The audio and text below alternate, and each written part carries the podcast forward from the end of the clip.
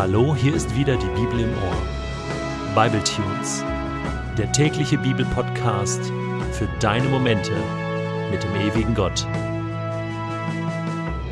Der heutige Bible Tune steht in Exodus 23, die Verse 10 bis 13 und wird gelesen aus der Hoffnung für alle.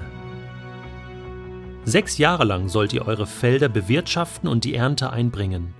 Aber im siebten Jahr lasst sie brach liegen. Sät und erntet nicht was dann noch auf ihnen wächst, soll den Armen gehören, und den Rest mag das Wild fressen. Dasselbe gilt für eure Weinberge und Olivenhaine.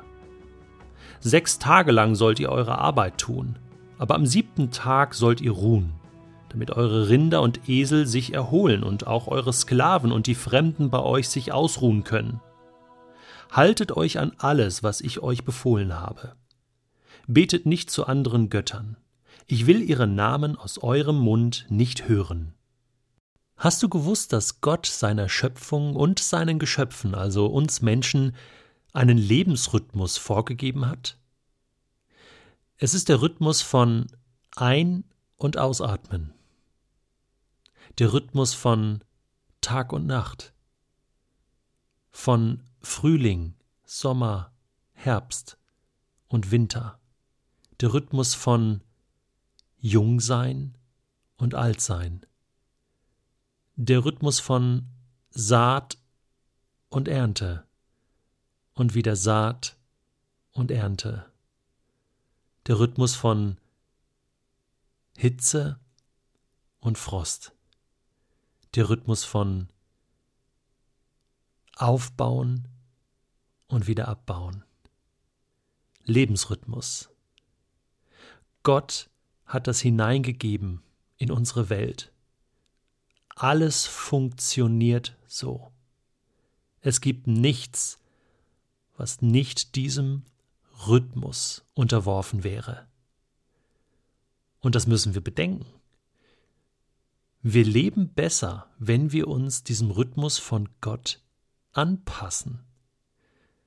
Dasselbe ist dieser Rhythmus von sechs Tage arbeiten, ein Tag ruhen.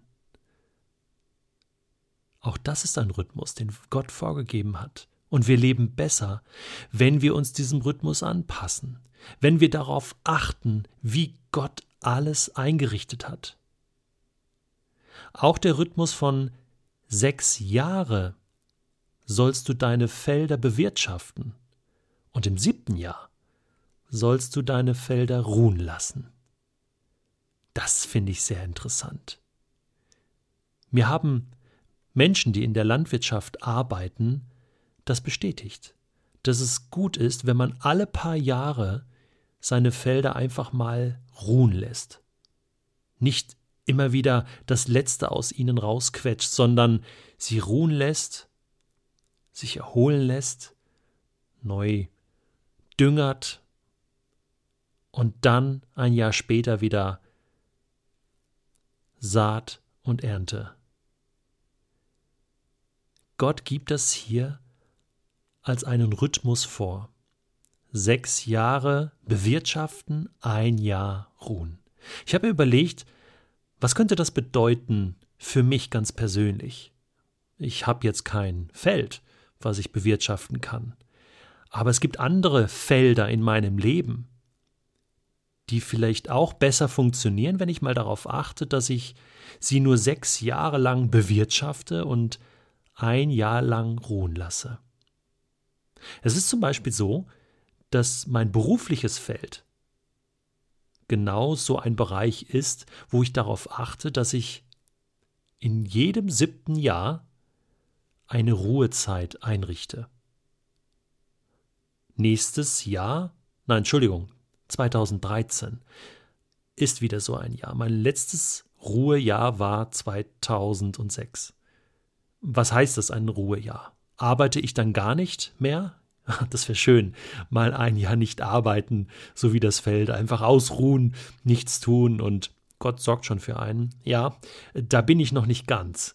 Aber ich habe es so gemacht, dass ich mir einen ganzen Sommer lang, das waren ein paar Wochen, Zeit genommen habe, ganz bewusst eine Ruhezeit geplant habe und sie mit meiner Familie genutzt habe an einem besonderen Ort, um was zu tun. Zwei Dinge. Einmal auszuruhen und zweitens zu reflektieren mit Gott.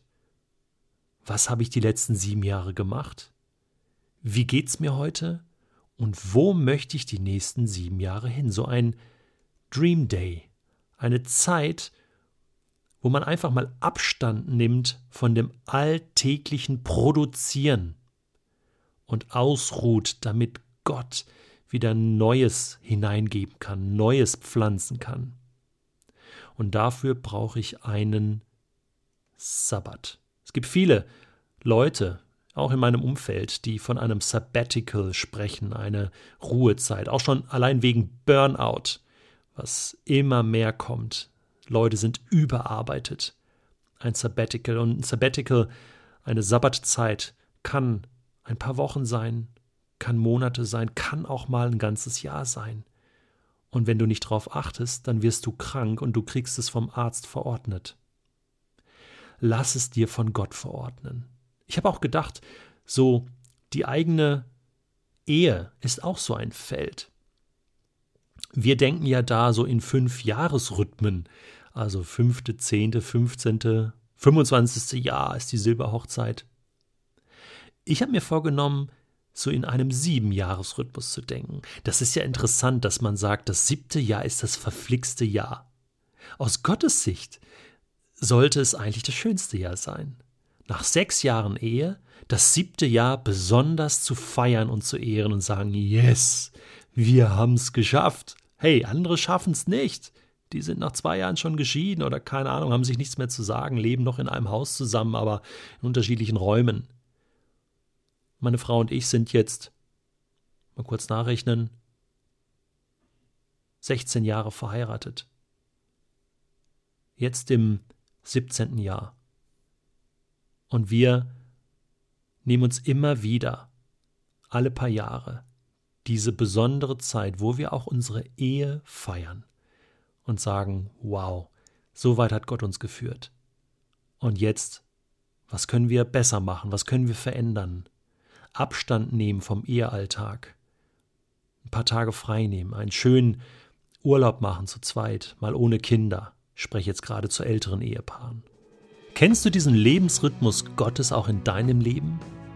Oder lebst du momentan total gegen den Rhythmus und du merkst, wie es dich auslaugt, wie es Kraft kostet und du dir eigentlich mal Ruhe wünschst? Ja, dann nimm dir doch Zeit. Dann nimm dir doch die Ruhe zieh dich doch einfach mal raus.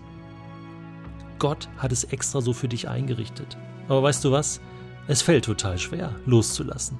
Es fällt total schwer, sich diesen Platz einzuräumen, der Ruhe.